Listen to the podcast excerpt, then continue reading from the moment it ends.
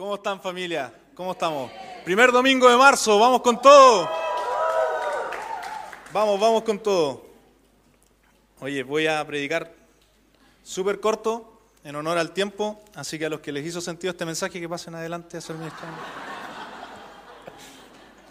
El medio esa talla, el medio esa talla. Un aplauso para Felipe Sandaña, el autor de las tallas. Eh, bien, quiero compartir con ustedes algo esta mañana. Eh, curiosamente, tenía, otro, tenía dos mensajes preparados, iba a predicar uno, pero anoche soñé que predicaba el otro. Así que vamos a, fluir junto con el Espíritu Santo. así que, ¿saben que me, quiero dar solamente una licencia? No sé si me permiten darme una licencia, pero eh, bueno, varios saben acá que hace un poco más de un mes con mi familia tuvimos una pérdida, falleció mi abuela, quiero darle las gracias a todos los que estuvieron eh, pendientes por nosotros, orando por nosotros, eh, preguntando cómo estábamos. Y, bueno, yo siempre predico para Dios, pero quiero predicar también hoy día en memoria y en honor de, la memoria de mi abuela. Así que eso, quería darme ese, espacio. Eh, bien, quiero comentarles algo que el Señor puso en mi corazón hace, hace unas semanas atrás. Compartí esto también en el Campamento Nacional de Jóvenes de la Viña Chile. Eh, y creo que es algo que, el Señor quiere hablar también a, esta iglesia. Creo que para nadie es algo... Eh, todos los que estamos acá sabemos que estamos viviendo un mover de Dios acá, ¿sí o no? ¿Sí? Lo sentimos, se siente en el aire, hay algo que está pasando. Lo sentimos en nuestras vidas. Cuando eh, el, domingo termina, el lunes nosotros estamos en otra, en otra actitud, ¿cierto? Queremos un cambio, una transformación en nuestras vidas. Así que, que creo que esto también se relaciona en cierto sentido. Así que vamos a orar. Espíritu Santo, ven a este lugar. Sabemos que tú estás acá, pero cuando decimos ven Espíritu Santo es que estamos reconociendo nuestra necesidad de que tú estés acá nuestra dependencia de ti. Ah, yo oro para que los corazones que están acá ignoren al mensajero y se enfoquen en quién da el mensaje que eres tú, Señor. Podamos calibrar nuestros corazones contigo. Señor, yo oro para que cada uno de los que estamos acá hoy día abra su mente, abra su disposición, abra su corazón a recibir el mensaje que tú tienes para nosotros, sin importar cuál sea. Calibra nuestros corazones, Señor, y y permítenos ir más profundo contigo, Señor. No solamente ir más alto, sino que también ir más profundo. En el nombre de Jesús. Amén. Amén. Amén. Amén. ¿Cuántos, ¿A cuántos les gusta el fútbol acá? ¿Tan pocos? Vamos a hacer una pichanga hoy día a las 7, por eso estoy preguntando. No. Eh, ¿Cuántos son de la generación, o, la única generación que conocieron fue la generación de Alexis Sánchez y sus amigos? ¿Cuántos conocieron la, generación del, Choro Navia? ¿A cuántos les... La, la, generación de Zamorano? ¿Marcelo Sala? ¿Quién tuvo esa, esa camiseta que era como con tela de cebolla? ¿Se acuerdan? La Reebok. Yo, ¿Nadie la tuvo? Yo la tuve, teníamos la nueve, la del Zamorano. ¿Tú la tuviste? no quieren delatar la edad que tienen, pero el Señor conoce, sus corazones. Bueno, para los que les gusta el fútbol y para los que no, para los que son chilenos, ¿cuántos son chilenos ya? Tampoco. Las mujeres tienen más ánimo hoy día, parece. ¿Cuántas son chilenas? Ahí sí, ya.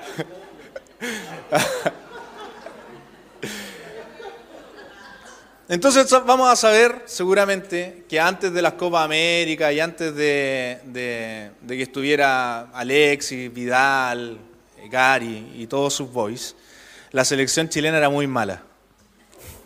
¿Sí o no? Sí, ¿cuántos dicen amén? Era muy mala, muy mala. Yo me acuerdo que cuando era chico, eh, yo no, no, disfrutaba ver los partidos de la selección, lo que a mí me gustaba era que mis papás siempre hacían un, como un vituperio, ¿cachai? Hacían una cosita, entonces yo no, no veía los partidos porque era fan de Chile, porque jugaban pésimo, sino que porque había una cosita para compartir. Yo siempre andaba ahí metido cuando chico, mis papás invitaban a sus amigos y veían el partido. Yo los veía sufrir, esos pobres hombres, con una fe así. Pero la selección. ¿Qué pasa, Alexis Sánchez? Eso no estaba preparado, no sé qué pasó. Pero uno, uno fluye con el Espíritu Santo.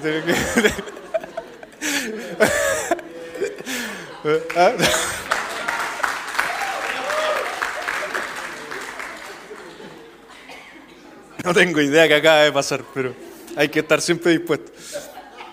Eh, ya, volvemos. Bueno, la selección era mala, eso es un hecho. Eh, y, era mala porque, no porque los jugadores fueran malos, si tuvimos una generación donde estaba Zamorano, Sala, eh, Nelson Tapia, Murci Roja, Calule Melende. bueno, pero, no era que, fueran malos porque, porque sí, sino porque ellos tenían una mentalidad de juego que era jugar siempre atrás a la defensiva, porque en una de esas, en una de esas el rival se equivocaba y en una de esas podíamos meter un gol. ¿Sí o no? ¿Se acuerdan? Entonces, cacha que hasta Francia 98 clasificamos porque nos fuimos a repechaje, o si no, no clasificamos por bueno, llegamos de chiripa nomás. Entonces, y en, el, y en el Mundial de Francia 98 no ganamos ningún partido. Yo me acuerdo porque en ese tiempo eh, los colegios, no sé si lo harán ahora, pero eh, preguntaban quién tiene una tele y la traían a, la, esas teles con, con caja para atrás. Estamos tan viejos. Entonces, yo eh, me acuerdo de eso y, siempre se hablaba de como, es que no, no, habían buenos jugadores, pero había una mala forma de juego. Y de repente llegó un hombre que se llamó Marcelo Bielsa. ¿Cuántos son viudos de Bielsa acá? Y Marcelo Bielsa empezó a transformar la mentalidad de los jugadores que estaban ahí. Y ellos empezaron de repente a no jugar a la defensiva, sino que empezaron a jugar al ataque. Y empezaron a, impedir que el rival tuviera la posesión de la pelota y empezaron a tener más la pelota. Y de repente la selección empezó a ganar. Y de repente todos éramos chilenos de nuevo. Y de, repente todos comprábamos de nuevo camisetas de Chile y ya no, yo, ya no veía los partidos solo por el vituperio, sino porque quería ver ganar a la selección.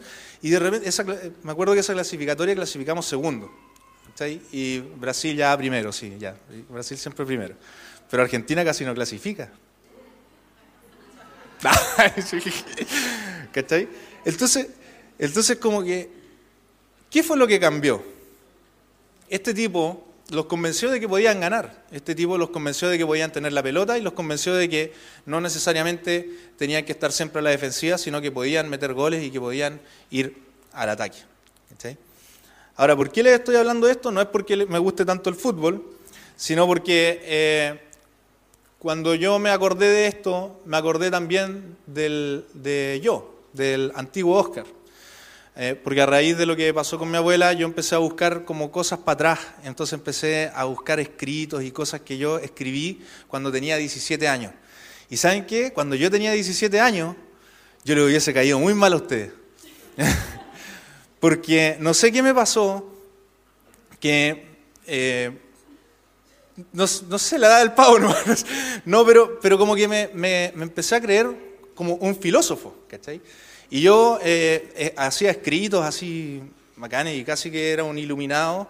Eh, y bueno, esto no es parte del tema, pero bueno, Dios me ha cambiado. Pero empecé a encontrar todo esto escrito y me di cuenta de que había muchas cosas que yo tenía formadas y que tenía claras y tenía valores que había abrazado por años y tenía cosas que, eh, eh, formas de pensar, tenía eh, posturas respecto a cosas que pasaban en la sociedad, tenía posturas respecto a la política, posturas respecto a, la sexualidad, respecto a la iglesia. Esto, aclaro, yo no vengo de, como de cuna cristiana, yo me convertí al Señor, sé relativo, pero pero fue un proceso hasta llegar a conocer. Yo no sabía, no, no, no, no sabía mucho cuál era la diferencia entre católico y evangélico. No, la, única instrucción bíblica que tuve eran las películas de Semana Santa, esas que son del año del manto sagrado y no sé qué. Entonces, de hecho yo era alguien que nació y creció con mucho miedo a Jesús porque cuando yo tenía dos años, eh, me acuerdo que eh, entré a una capilla acá en Concepción y había un crucifijo grande con Jesús crucificado, con sangre y los ojos en blanco, y estaba como todo así. Entonces yo crecí por muchos años con miedo de que Jesús se me apareciera en la pieza a las 2 de la mañana y me así como con sangre y todo. Entonces, qué curioso que un niño que creció con tanto miedo de Jesús, eh, hoy día es, eh, alguien eh, que habla de Jesús. Cosas de la vida, ¿no? Pero bueno, entonces yo me di cuenta de que habían ciertas cosas que yo pensaba en ese tiempo y que cuando yo conocí al Señor y las contrasté con lo que Jesús pensaba, no cuadraban. Entonces les voy a dar algunos ejemplos, me voy a exponer. La idea de pecador, por ejemplo. La idea de que yo era un pecador chocaba, me chocaba mucho porque yo no era tan malo. No sé, yo tuve un encuentro, mi primer encuentro con Jesús fue a los 13 años. Entonces, ¿qué cosa tan mala podía hacer un niño a los 13 años? Entonces, para que me dijeran que era pecador y que me tenía que arrepentir. Eh, y no entendía por qué debía considerarme pecador o por qué, no sé, mi, mi, familia o mis amigos. puede que en una u otra cosa nos hayamos equivocado, pero decirnos pecador era como muy, muy grave. Y entonces pensaba, y esta palabra pecador es como tan anticuada, qué raro.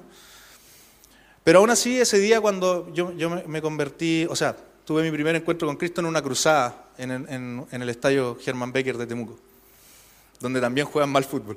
Y Y aún así yo recuerdo muy potentemente que cuando yo ingreso a esa cancha y hago esta oración de salvación, algo en mí empezó a pasar, me acuerdo pero perfectamente que como que me quería llorar, quería reír y, y, había como en mí una convicción de que yo tenía que arrepentirme, como que era pecador y que tenía que arrepentirme. Pero no calzaba con mis escritos que yo tenía acerca de la vida.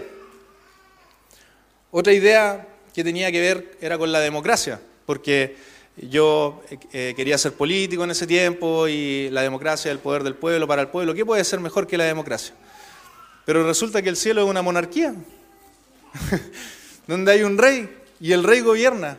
Y, la democracia no me calzaba con eso. Tienen que entender que yo era un pensador, así como un filósofo. Entonces esto estaba como, estaba haciendo que mi cabeza crujiera porque más encima, democracia, libertad y todo, y resulta que el cielo es una monarquía, y más encima Jesús se tira declaraciones como ustedes son mis amigos si hacen lo que yo les digo. O el que guarda su vida la perderá, y el que la pierde por mí la ganará. Y es como, pero ¿qué presidente del país me va a pedir eso? Si esto es una democracia. Entonces, chocaban. Otra idea, que esta fue la más difícil para mí. Yo era un pacifista, me consideraba un pacifista en ese entonces. Y yo quería estudiar diplomacia para que el hermano nunca se tuviera que volver contra el hermano y todos fuéramos parte de esta pachamama. y yo quería ser diplomático y resulta que Jesús dice, no piensen que yo vengo a traer paz a esta tierra, sino que vine a traer espada y a poner al padre contra el hijo y al hijo contra el padre y eh, al yerno contra la suegra.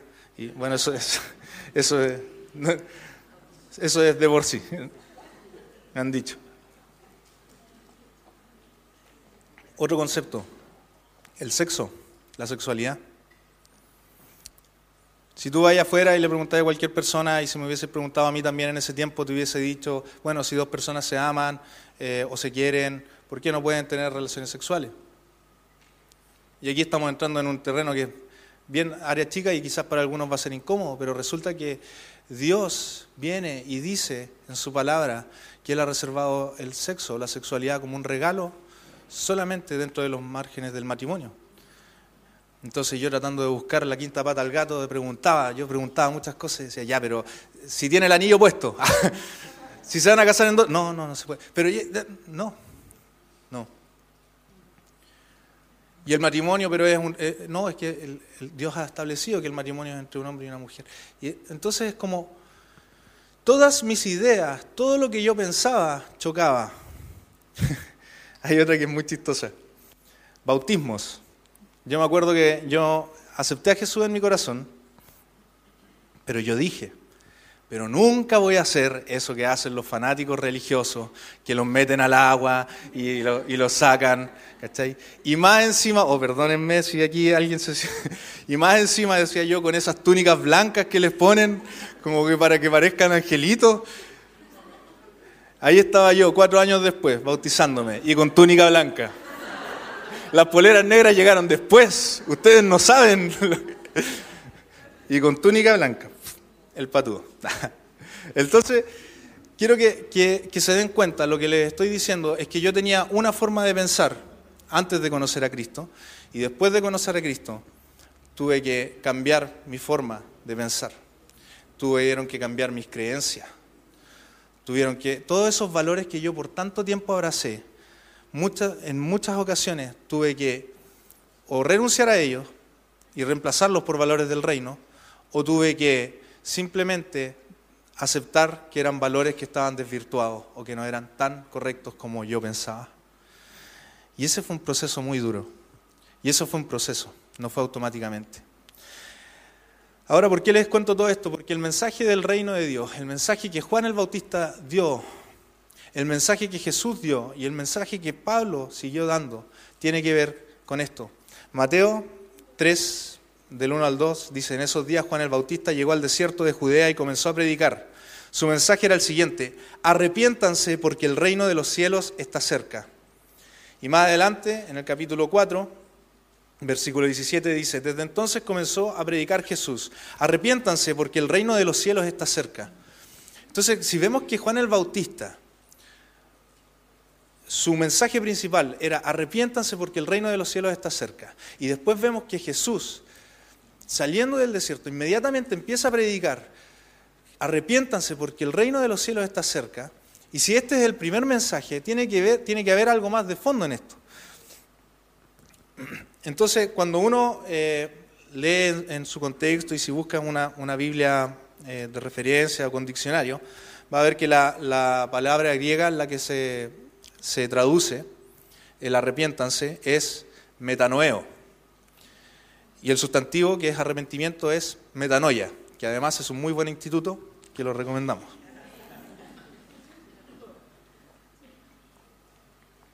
Y metanoeo, metanoeo, alude a un cambio de mente. Pero lo que se contempla aquí es mucho más que un mero cambio intelectual.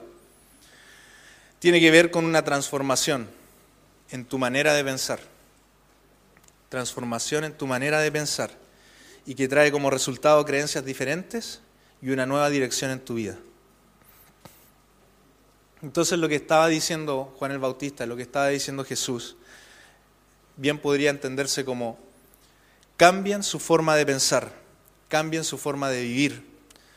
Todo lo que sabían o creían saber ya no sirve. ¿Por qué? Porque el reino de los cielos se ha acercado las cosas, la forma en la que tú interpretabas la realidad, la forma en la que tú tenías conceptos de bien y mal, la forma en la que tú creías lo, que era lo justo y lo injusto, cámbialo totalmente. ¿Por qué? Porque el reino de los cielos se ha acercado. El reino de los cielos llegó. Y esto es una invitación. Esta es una invitación que nos están haciendo. Como cambia tu mentalidad, cambia tu forma de pensar. Cambia la forma en la que estás viendo las cosas y cambia la forma en la que estás viendo este mundo. Cambia tu cosmovisión, porque el reino de los cielos se ha acercado. Y este es un mensaje desafiante y es incómodo, y en su tiempo fue incómodo. Y saben qué amigos, el Evangelio es incómodo. Y si el Evangelio no es incómodo, no estamos predicando el verdadero Evangelio, porque el Evangelio es un Evangelio que te habla de cambiar tu forma de pensar y que te dice cosas como si quieres eh, preservar tu vida, o sea, el que, ah, el que eso mismo, que tienes que morir para poder vivir, que, tienes un, que, que no solamente tienes un Salvador, sino que también tienes un Señor. Y entonces el Evangelio necesariamente requiere, está buscando un cambio en tu vida. No, está como, no, no es como como sigan haciendo lo que estaban haciendo por dos mil años, está todo bien. No, es un cambio radical en tu vida, es una transformación en tu forma de pensar y un cambio en tus creencias. Si tú conoces a Jesús, algo tiene que cambiar en ti. Dúchate por último, pero algo tiene que cambiar. algo tiene que ser diferente. Algo tiene que cambiar. Y saben que hay cosas que pasan automáticamente. Pero hay otras cosas que van a requerir eh, aplicación, creer en ellas, declaraciones, caminar en esas verdades. Ah, entonces, si tú quieres comenzar un viaje con Jesús y quieres llegar realmente a un destino que te transforme, porque muchos podemos comenzar viajes con Jesús, pero puede que esos viajes no lleguen a un destino que te transforme si tu corazón no está dispuesto a ser transformado, si tu mente no está dispuesta a ser transformada. Así que si quieres llegar realmente a ese destino que te transforme, tienes que estar dispuesto, sí o sí, a que Él cambie tu forma de pensar, a que Él cambie tu forma de ver el mundo, tu concepto de verdad, que cambie tus conceptos de bien y mal, de justicia, de sociedad, de sexualidad, etc. Tienes que estar dispuesto a escuchar lo siguiente, que cualquier ideología, corriente de pensamiento, doctrina, que no tenga a Jesús en el centro va a terminar por ser corrompida. Sin importar cuán, justas sean sus eh, intenciones primarias. Y eso puede pasar incluso dentro de una iglesia. Ojo. Si Jesús no es el centro de cualquier cosa que tú estás pensando, de cualquier corriente política, de doctrina, de, lo que sea, ese pensamiento, esa doctrina, esa corriente va a terminar por ser corrompida. Siempre. Porque lo único que no puede ser corrompido es Jesús. Y vas a tener que estar dispuesto a escuchar lo siguiente, que necio, que necio es el que intenta adaptar la palabra de Dios a su pensamiento. Pero que sabio es el que adapta su pensamiento y su forma de vivir a la palabra de Dios. Uf. Así que arrepentirse de esta forma, arrepentirse de esta forma, ah, y ojo, que a veces uno piensa que lleva años en la iglesia y es como, sí, este mensaje es para los que están llegando. Pero el, el mismo David escribía, examíname, oh Dios, y busca qué es lo que hay, si hay algo en mí que te ofende. Yo creo que uno tiene que estar constantemente en una búsqueda de qué es lo que tiene que cambiar en tu vida ahora, de qué te tienes que arrepentir, de qué tienes que cambiar tu forma de pensar. Y a veces arrepentirse, amigos, es difícil y puede ser difícil porque es doloroso. Y por eso quiero contarles tres historias que aparecen en la Biblia, no son historias, son parábolas, que están en Lucas 15, donde Jesús empieza a ser criticado por juntarse con pecadores. Y saben qué? Parece que Jesús no tiene problemas con pecadores, sino que en realidad su problema es con aquellas personas que no están dispuestas a cambiar su forma de pensar. Su problema en ese aspecto era con los fariseos. Él comía con los, con los pecadores, de hecho lo estaban criticando por eso, pero esto a todas luces nos muestra que Él no tiene problemas en compartir con pecadores, pero con quien tiene problemas es con quien no está dispuesto a arrepentirse y a cambiar su forma de pensar. Así que en Lucas, eh, en Lucas 15 Jesús dice, eh, lo, lo empiezan a criticar y Él dice, mira, el reino de los cielos, compadre, el reino de los cielos es como un pastor que tenía 100 ovejas y 99 de ellas se perdieron. Perdón, nada que ver. Esa es la, es en mi otra Biblia. No era así el chiste. Es como un pastor que tenía 100 ovejas y perdió una. Y deja las 99 y va por la iglesia, por la iglesia, estoy, ya estamos. Y va por la iglesia que le perdió y cuando la encuentra se la sube al hombro y llega y grita y festeja con sus amigos y se, y se alegra y dice, de esta forma hay más alegría en el cielo por un pecador que se arrepiente que por 99 justos que no lo hicieron. Y después dice, y también pensemos en una mujer que tenía 10 monedas de plata. La, palabra es dracma, la, moneda de un dracma, una moneda de plata equivalía a todo un día de trabajo. Entonces tiene 10 monedas de plata y se le pierde una. Entonces, ¿qué es lo que hace ella? Eh, empieza a barrer por todas partes, enciende una luz, en esos tiempos por lo general las casas no tenían ventanas, entonces enciende una luz y empieza a buscarla por todas partes y saca la suciedad y de repente la encuentra y cuando la encuentra dice, miren, y empieza a invitar a los amigos, a los vecinos, miren, miren, encontré la, la moneda que se me perdió, aquí está, aquí está. Y si de la misma forma hay más alegría en el reino de los cielos por un pecador que se arrepiente que por nueve justos que no lo hacen. Entonces podemos, y podemos identificar aquí en cada, en cada una de estas historias a Dios. O sea, Jesús es el buen pastor. Él dijo, yo soy el buen pastor. No sé si tú, tú, lo puedes ver como yo, pero eh, esta, esta, imagen de una mujer que, que, limpia, que saca el polvo, que enciende una luz, eh, tengo como eco, ¿no? Eh, sí. Enciende una luz, es una imagen muy parecida a lo que el Espíritu Santo hace en nuestras vidas. Saca el polvo, saca la suciedad, nos ilumina, nos guía a toda verdad.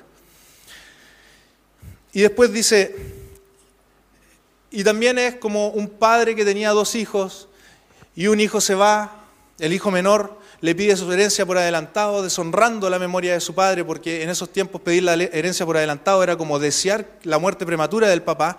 Entonces toma, su herencia y se va a una nación muy lejana, que esto es un símil a, cuando tú te vas a un lugar donde los valores traicionan los valores de tu casa, todo lo que te enseñaron en, ese lugar, y se va buscando aventura y resulta que se gastó todo el dinero de la herencia en, en drogas, en alcohol, en sexo, y termina eh, comiendo comida o deseando comer la comida de los chanchos, chanchos a los cuales ahora él estaba sirviendo. Y dice, bueno, eh, en la casa de mi papá hay mejor comida y a un jornalero se le paga mejor que a lo que a mí, así que voy a volver y le voy a decir que he pecado contra el cielo y contra él y, y contra él y que me deje ser mejor un jornalero. Ojo, aquí él todavía no se ha arrepentido, él solamente está pensando las cosas mejor. Entonces dice, lógicamente, mejor me voy a la casa de mi papá y ahí voy a tener mejor comida. Y él se va y vuelve a la casa del papá. Y dice la Biblia, esto lo dice la Biblia, que todavía cuando quedaba una gran distancia por, por llegar a casa, su papá salió al encuentro de él corriendo.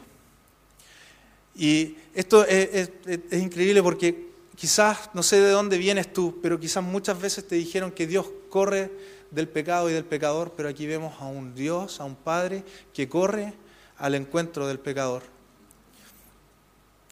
Y vemos, y, la, historia incluso es un poco más indigna porque eh, eh, no me acuerdo de dónde lo, leí por ahí o alguien me lo dijo, pero eh, él corre, en ese tiempo correr era algo feo porque tenía que levantarte la, la túnica blanca, tenías que levantarte la túnica y mostrar tus rodillas para correr. Y entonces era muy mal visto eso.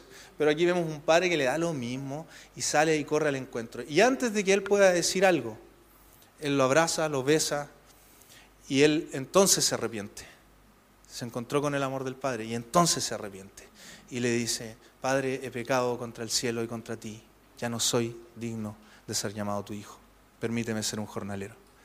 Y él le dice, no, no, no, rápido, rápido, rápido, traigan una túnica nueva, una túnica blanca nueva, traigan un anillo, pónganle un anillo, pónganle calzado nuevo, eh, que eh, él, es mi hijo, ha vuelto, estaba muerto y ahora él vive. ¿Por qué les cuento estas tres historias? O estas tres parábolas. ¿Por qué se las recuerdo?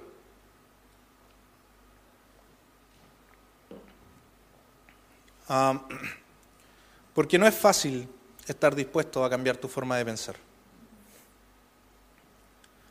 Pero cuando uno tiene, cuando uno se expone a ese amor leal que no vas a encontrar en ninguna otra parte, cuando te, pones, te expones a ese amor, a esa radiación de amor que Dios y solamente Dios puede entregarte, tu disposición a arrepentirte cambia.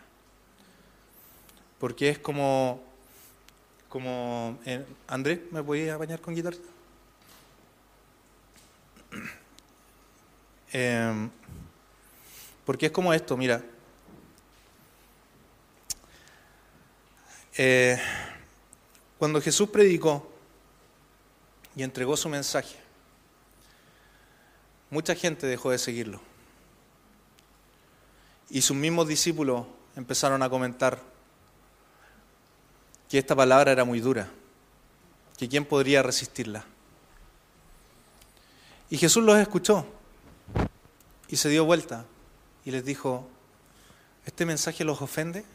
¿Es demasiado dura esta palabra para ustedes? No sé en qué tono se lo habrá dicho, pero en, definitiva les dijo, si ustedes no quieren seguirme, pueden hacerlo. Nadie está obligado acá. Y ellos solamente le respondieron, ¿a dónde más iremos si no es a ti, Jesús? Porque solamente en ti hemos encontrado palabras de vida.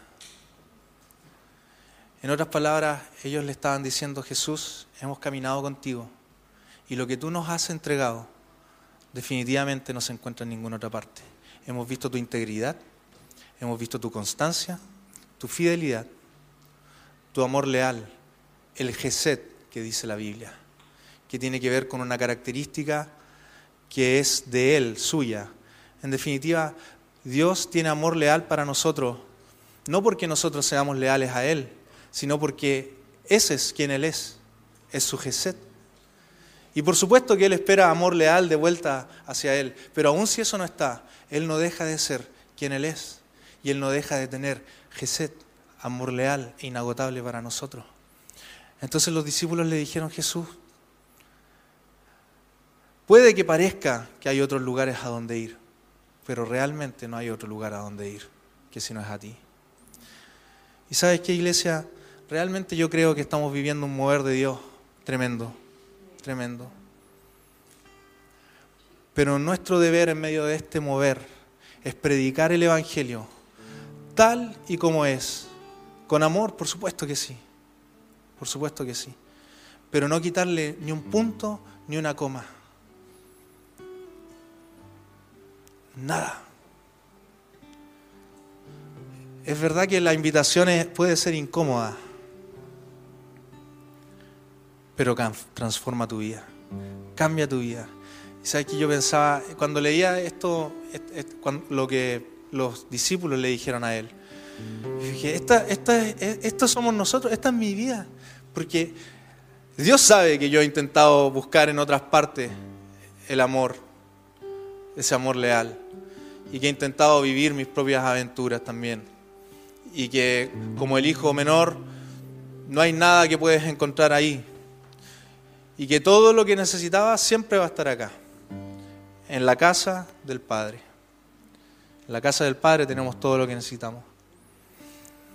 Y iglesia, realmente yo quiero invitarte hoy día a que le pidas al Espíritu Santo que examine tu corazón. Y si hay algo respecto de lo cual tu forma de pensar tiene que ser cambiado o transformado. ¿Sabes qué? A veces tiene que ver incluso con la forma en la que tú piensas de ti mismo. A lo mejor el Espíritu Santo quiere traer arrepentimiento cambio en tu forma de pensar respecto de ti mismo. Porque estás desconociendo la obra del Espíritu Santo en ti al pensar que eres menos de lo que eres. A lo mejor tiene que ver con la forma de pensar de tu matrimonio, de tu esposa, de tu esposo. A lo mejor tiene que ver con cambia tu forma de pensar respecto de esa relación tóxica en la que estás metido. Cambia tu forma de pensar respecto de lo que piensas del el trabajo, del ministerio, de lo que es justo o injusto, de la política, de las cosas que nadie habla. Cambia tu forma de pensar. Y saben qué? Uno puede como animarte a esto y exhortarte a esto y hablarte de esto, pero realmente el único, el único que puede traer convicción a tu corazón de si tienes o no que cambiar tu forma de pensar respecto de algo, es el Espíritu Santo. Y hoy día le vamos a pedir al Espíritu Santo que venga. Porque no estoy diciendo que esto sea una regla, iglesia, pero muchos avivamientos comenzaron arrepintiéndose. Y nosotros como iglesia, y cuando hablo como iglesia me refiero a toda la iglesia, no Viña Concepción, tenemos que arrepentirnos porque hemos contristado al Espíritu Santo, porque hemos cambiado muchas veces el mensaje, intentando que no nos rechacen, miedo a perder discípulos, miedo a que nos rechacen a nosotros. Y como la iglesia de Cristo en este tiempo hemos contristado al Espíritu Santo, pero el Espíritu Santo está llevándonos de vuelta a la verdad. La Biblia dice que Jesús dijo, vendrá el Espíritu de verdad y Él los guiará a toda verdad, a toda verdad. Y este es un tiempo en donde el Espíritu Santo está llevando a su iglesia a toda verdad. No un poquito de verdad, no a verdades semi-verdades que suavicen las cosas, toda la verdad. El mensaje es duro, es verdad, es duro, es duro, porque morir es duro. Pero lo que hay a la vuelta de la esquina es glorioso y es hermoso y transforma. ¿Sabes qué? Yo he aprendido la, ventaja que tiene el arrepentimiento. Creo que me arrepiento por lo menos unas tres veces al día. Y eso mantiene mi corazón eh, más limpio, más puro, más puro. No estoy, como dijo el apóstol Pablo, no estoy diciendo que yo mismo lo haya logrado, pero avanzo todos los días hacia la meta, hacia el supremo llamamiento que Cristo tiene para mí. Así que iglesia, pongámonos de pie. Le vamos a pedir al Espíritu Santo que venga.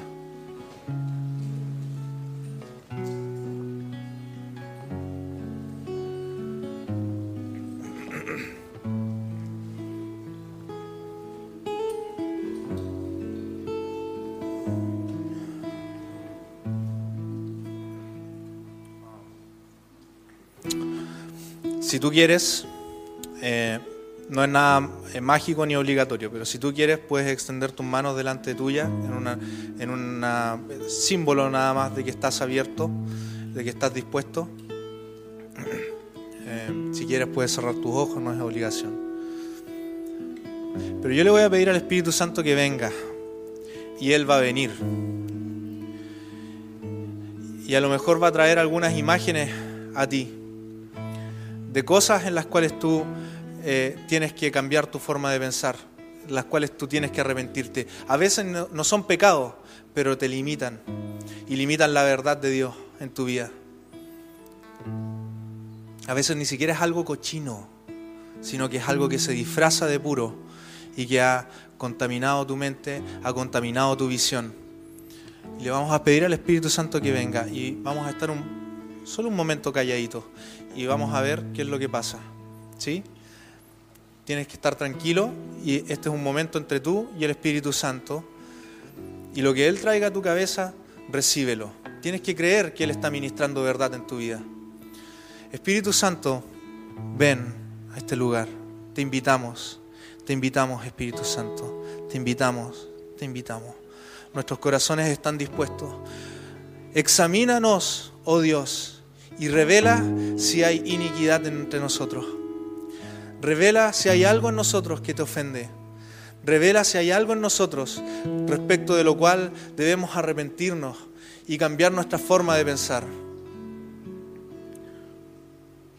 Ven, Espíritu Santo.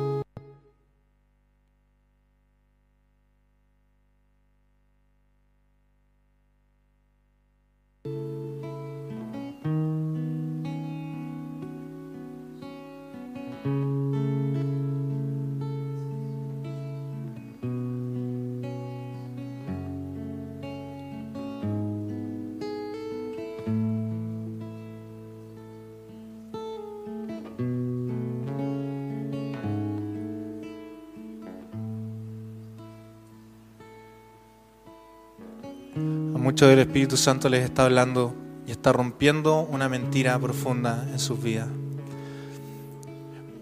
Hay gente que ha vivido con cosas, con formas de pensar, que los ha llevado incluso a pecar y que no te has podido arrepentir, no lo has querido nunca sacar a la luz, nunca ni siquiera lo has querido tratar con Jesús, porque pensaste realmente que lo que habría a la vuelta a casa sería juicio y condena. Pero hoy rompo en el nombre de Jesús esa mentira. Y a ti que estás luchando con esto, te quiero liberar en el nombre de Jesús y decirte que al regreso a casa hay túnica nueva, calzado nuevo y un anillo.